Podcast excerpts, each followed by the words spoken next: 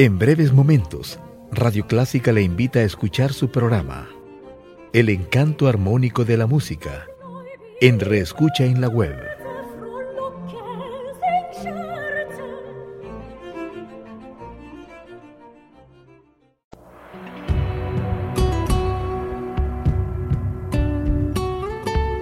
Siempre con usted, Radio Clásica 103.3.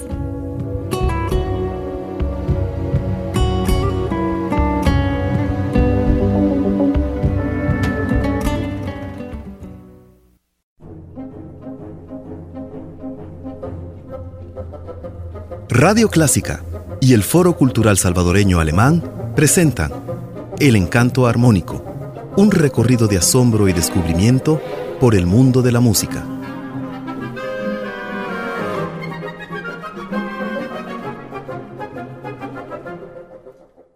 Juan Fernando, te doy la bienvenida a ti y también a nuestros queridos oyentes. Ahora vamos a hablar de vida, pero la vida encarnada en un concepto, la madre. Celebramos entonces el Día de la Madre.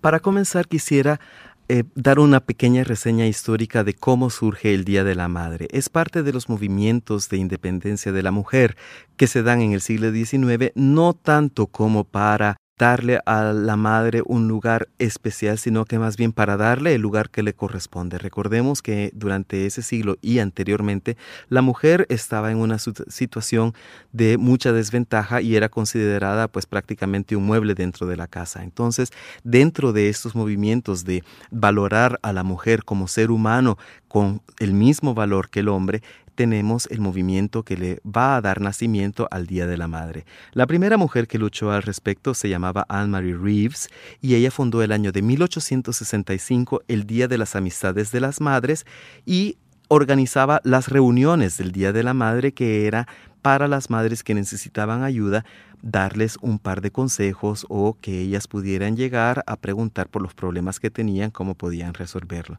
Después de eso, surge dentro de este mismo movimiento de otra señora llamada Julia Watt Howe, el movimiento pacifista en pro de la iniciativa del Día de la Paz de las Madres como protesta contra el asesinato de sus hijos en las guerras, lo cual por supuesto en aquella época era un mal muy eh, común, bueno, desgraciadamente en nuestra época también, pero para que se terminaran las guerras desde el punto de vista de que todas son madres que sufren la pérdida de sus hijos. Y finalmente, pues nosotros tenemos el movimiento de Anna Marie Jarvis, que es la hija de Anna Marie Reeves, o sea, de la primera que mencioné, que el 12 de mayo de 1907, para conmemorar la muerte de su madre, organiza el Día del Encuentro Conmemorativo de las Madres, de la cual surgirá después con los años el Día de la Madre, que es lo que nosotros celebramos aquí en El Salvador el día 10 de mayo. El ejemplo de la madre, nosotros no solamente lo tenemos con movimiento feminista, sino que también anteriormente en una posición muy especial con una connotación religiosa que es la Virgen María como Madre de Jesucristo. Paradójicamente, no en su imagen de dulzura, sino en su imagen de dolor extremo. Y eso se expresa, por ejemplo, en ciertas piezas musicales, como es el caso de Qui es Homo, del Stabat Mater de Giovanni Battista Pergolesi, interpretado por Katia Ricciarelli, Lucia Valentini Terrani, la Orquesta del Teatro a la Escala de Milán, dirigidos por Claudio Abado.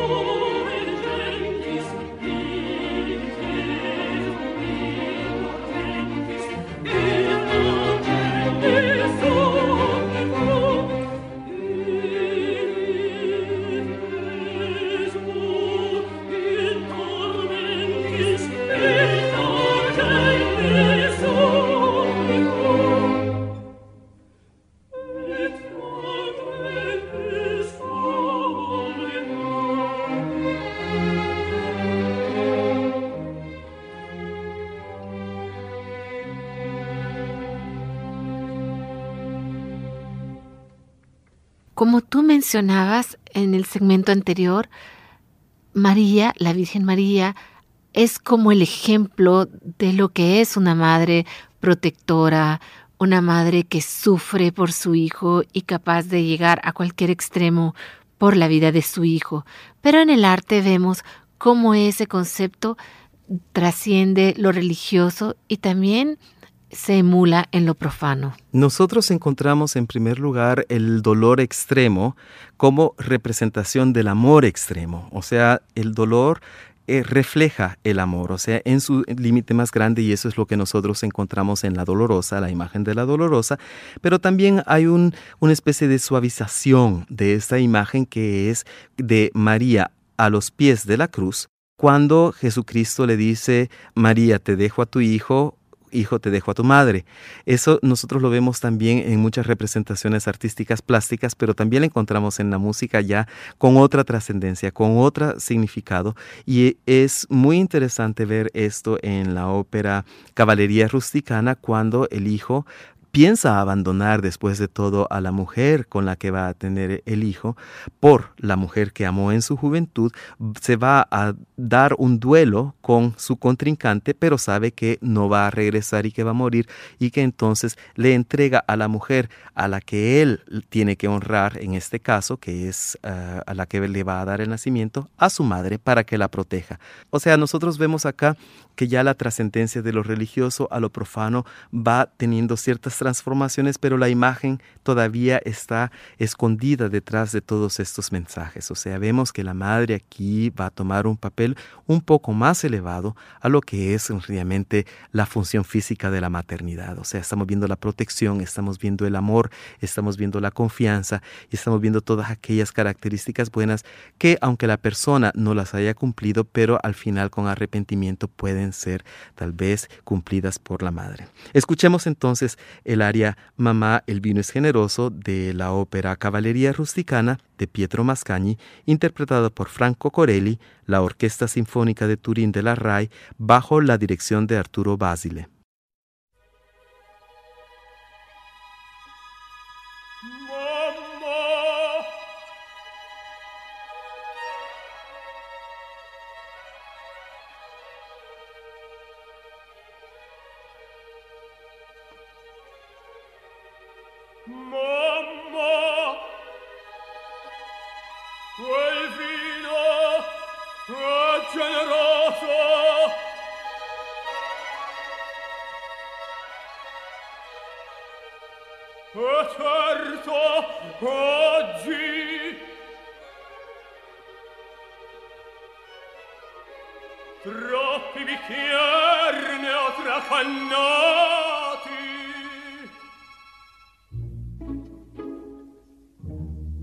fuori all'aperto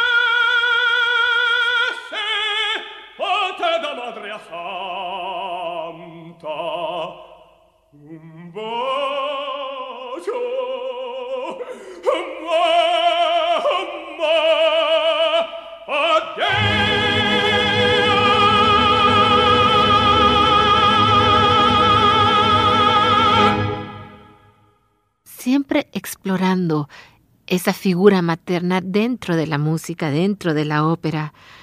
Hablemos de la madre como protección y también en el momento en el que el personaje se encuentra tal vez en el momento más difícil de la trama, siempre va a evocar esa figura y le va a decir, madre, perdóname, o va a acudir al apoyo de la madre. Es eh, algo muy interesante y paradójicamente la imagen de la madre no es una imagen muy eh, eh, representada en la ópera y mucho menos en la música. Nosotros tenemos muy pocos ejemplos. Yo no encontré ninguno que ese ejemplo musical que se dedicara solamente a la madre, ninguna sinfonía a la madre, ningún concierto a la madre, sonata o algo, sino que todo lo encontré dentro del mundo de la ópera, puesto que como vemos es, es un aspecto bastante intelectual. En este caso, nosotros eh, encontramos el, en Carmen precisamente eso. Él el hijo se encuentra en peligro, en este caso representado por la mala mujer. O sea, aquí tenemos eh, nuevamente aquella interpretación de la mujer como debe de ser, que, lo cual es discriminatorio, por supuesto, que eh, lo pone en peligro y en ese momento en que él se encuentra en peligro, viene la buena mujer en representación de su madre y él pues recuerda a su madre y le pide protección y jura que va a cumplir todo lo que ella le dice. O sea, eh, vemos que dentro de esta imagen, dentro de todo este mundo que gira alrededor de las madres en el mundo operístico y es muy similar en la literatura también, hay un estereotipo muy fijo que es el que siempre ha representado a la mujer, la mujer buena y la mujer mala. O sea, algo de por medio no lo ha habido. La mujer buena es la mujer virtuosa, eh, la mujer que obedece al hombre, la mujer que nunca va a tomar la iniciativa. La mujer mala es la fan fatal, la que le va a causar la perdición y la mujer que lo va a fascinar siempre, pero que lo va a llevar al mar. ¿no? O sea, eso nosotros lo tenemos desde el principio de la literatura, por ejemplo, en el mito de Gilgamesh, lo tenemos en la Biblia, lo tenemos en toda la literatura occidental y lo vamos a encontrar también en la ópera. En nuestro caso, pues, en Carmen, que Carmen misma representa a la mala mujer y es la imagen de la madre que va a protegerlo cuando Micaela, la enviada de su madre, le lleva el consuelo y la protección que él necesita o que cree que va a encontrar. Escuchemos entonces de Carmen el aria dueto, podemos decir, de Háblame de mi madre, de Carmen, de Georges Bizet, interpretado por Adriana Maliponte, James McCracken, la Orquesta de la Ópera Metropolitana, bajo la dirección de Leonard Bernstein. Monsieur le brigadier Quoi Qu'est-ce que c'est Michaela, c'est toi C'est moi. C'est votre mère qui m'envoie. Parle-moi de ma mère Parle-moi de ma Thank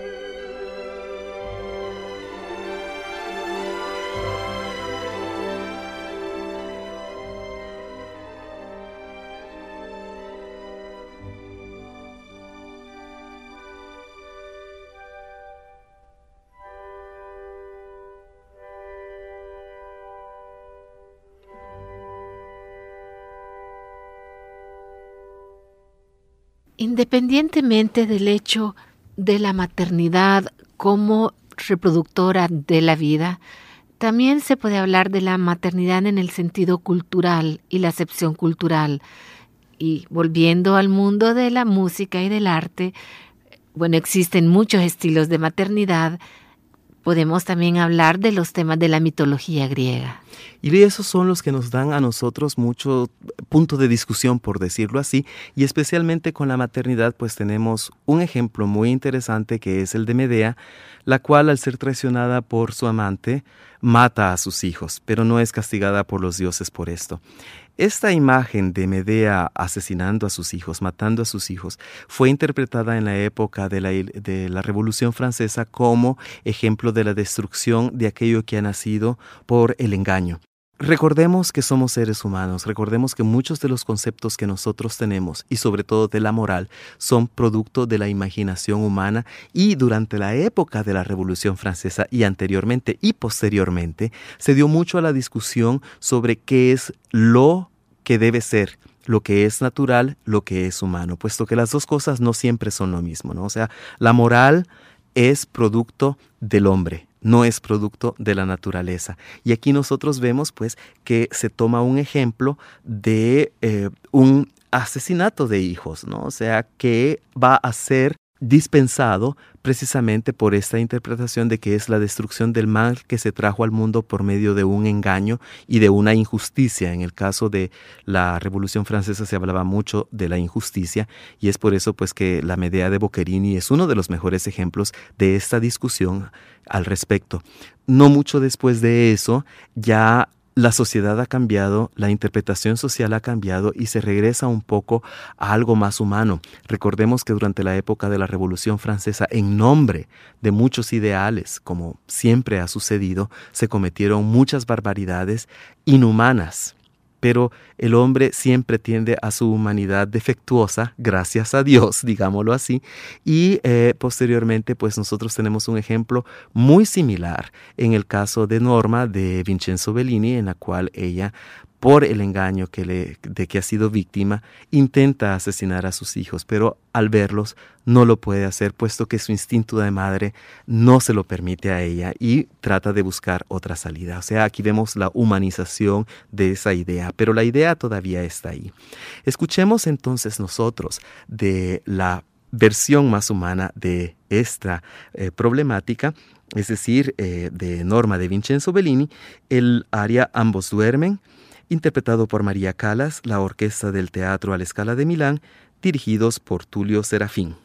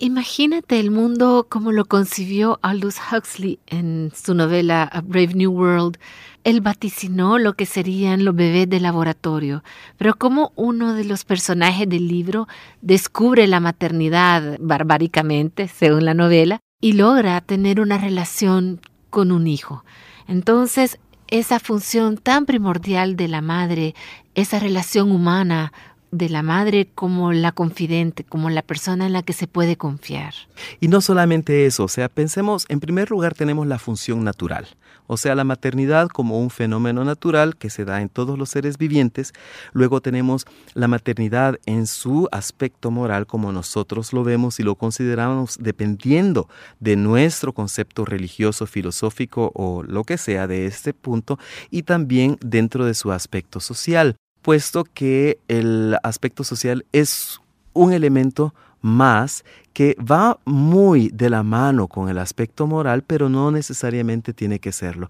O sea, lo que es eh, la relación entre madre e hijos o entre hijos y madre, puesto que no es lo mismo, no es una relación recíproca, y las obligaciones mutas que hay y también el aspecto humano que puede existir en esto. Nosotros tenemos un ejemplo muy bonito que ilustra a lo que me refiero en el caso de que no haya sido muy claro eh, de lo que esté hablando, y es en el caso de la, eh, en la ópera La Gioconda de Amilcare Ponchielli, en el cual la madre que se representa ahí, que al principio de la ópera pues eh, va a ser atacada, es ciega y está completamente a la merced de su hija, la cual con mucho amor se encarga de cuidarla a ella, ¿no? O sea, nosotros aquí vemos una persona indefensa que necesita ayuda y que la recibe de parte de, en este caso, de su hija, que es la Yoconda, por el amor que ella le ha proporcionado a su hija también. O sea, siempre hay el punto de si la función social se va a cumplir o no se va a cumplir. También existe, por supuesto, el caso en que los padres, y en este caso pues estamos hablando de la madre, en el caso por ser el Día de la Madre, van a ser descuidadas por los hijos, pero siempre tiene que haber una función al respecto. Pero si las circunstancias sociales en las que se ha dado la relación entre estas dos personas, entre madre e hijo o hija, eh, va a cumplirse también como la sociedad tiene previsto el que los jóvenes pues eh, se preocupen de los mayores y que los atiendan y que sean su apoyo y que sean también su consuelo durante eh, su edad adulta. O sea, tomar hasta cierto punto la función que los padres cumplieron cuando ellos eran menores. O sea, los padres se convierten en hijos y los hijos se convierten en padres. Eso es, después de todo, lo que la función social de esta relación eh, eh, lleva en su esencia. Escuchemos pues un trío y espero pues que mis oyentes se concentren en las dos voces femeninas, puesto que el, la tercera voz describe una situación diferente, pero aquí la relación de amor entre la madre y la hija, con el área Hija que guías el pie tembloroso, interpretado por Cristina Piperno, Laura Brioli, la orquesta del Teatro Ópera de Saint-Étienne, bajo la dirección de Laurent Campelón.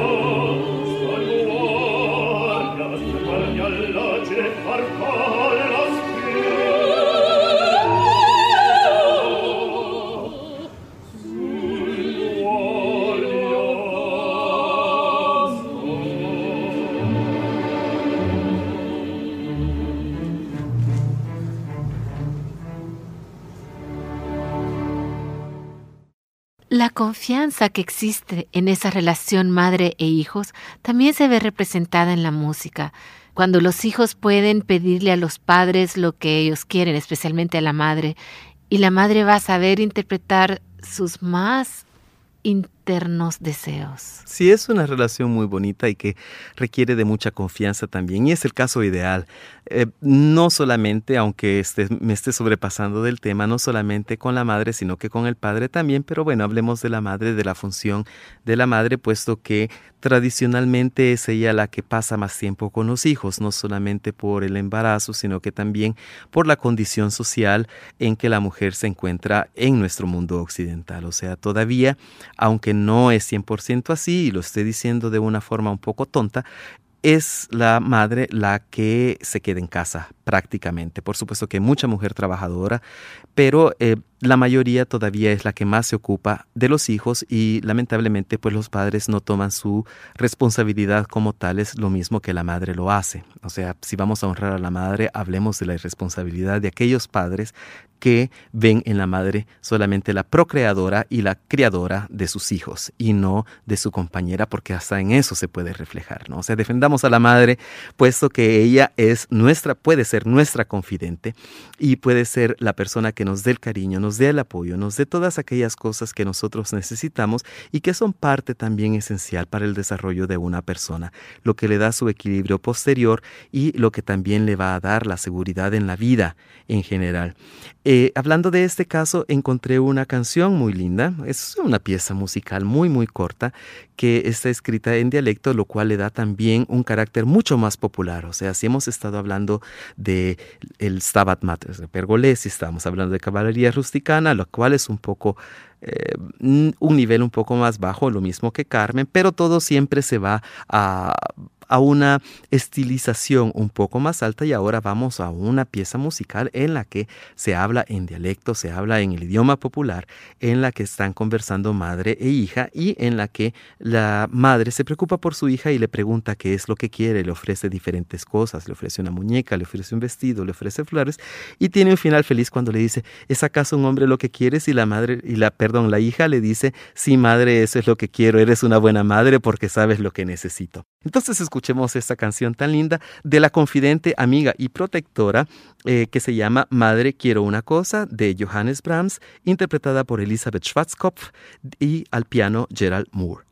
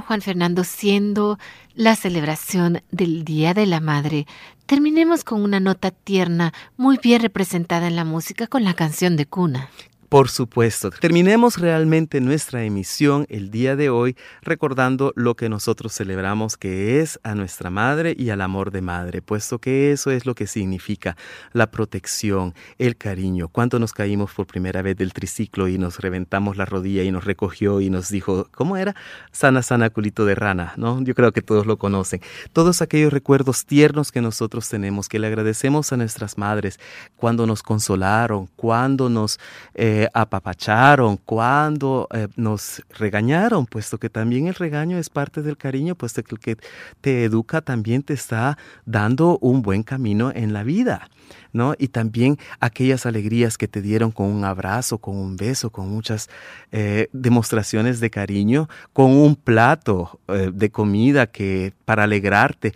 con los cuidados que te dieron cuando estuviste enfermo, todas esas cosas que nosotros asociamos ya de adultos con el cariño de una madre. Tenés, y creo que en ese caso nosotros tenemos que despedirnos con una canción de cuna porque es quizás el recuerdo más antiguo, tal vez inconsciente que nosotros podamos tener de nuestra madre, que es ella, dándonos, llevándonos a la cama, arropándonos, arrullándonos, haciéndonos dormir al estado de inconsciencia, que solamente lo podemos lograr porque nos sentimos protegidos. Y eso creo que es la imagen más tierna que nosotros podemos tener de una madre y que todos llevamos de una forma u otra.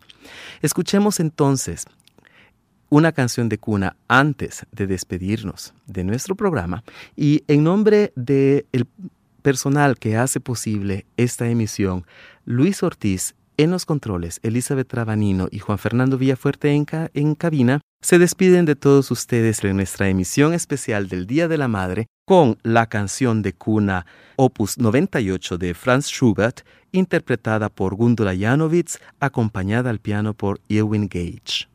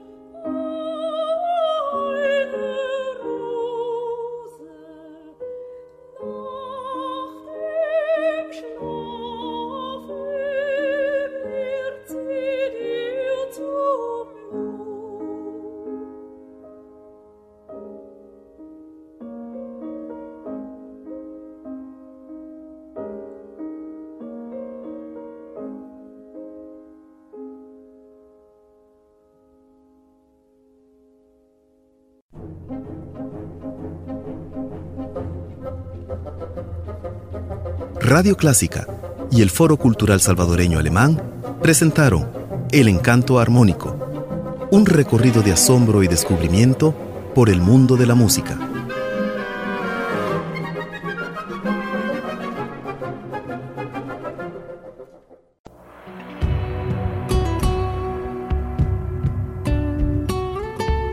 Siempre con usted, Radio Clásica 103.3.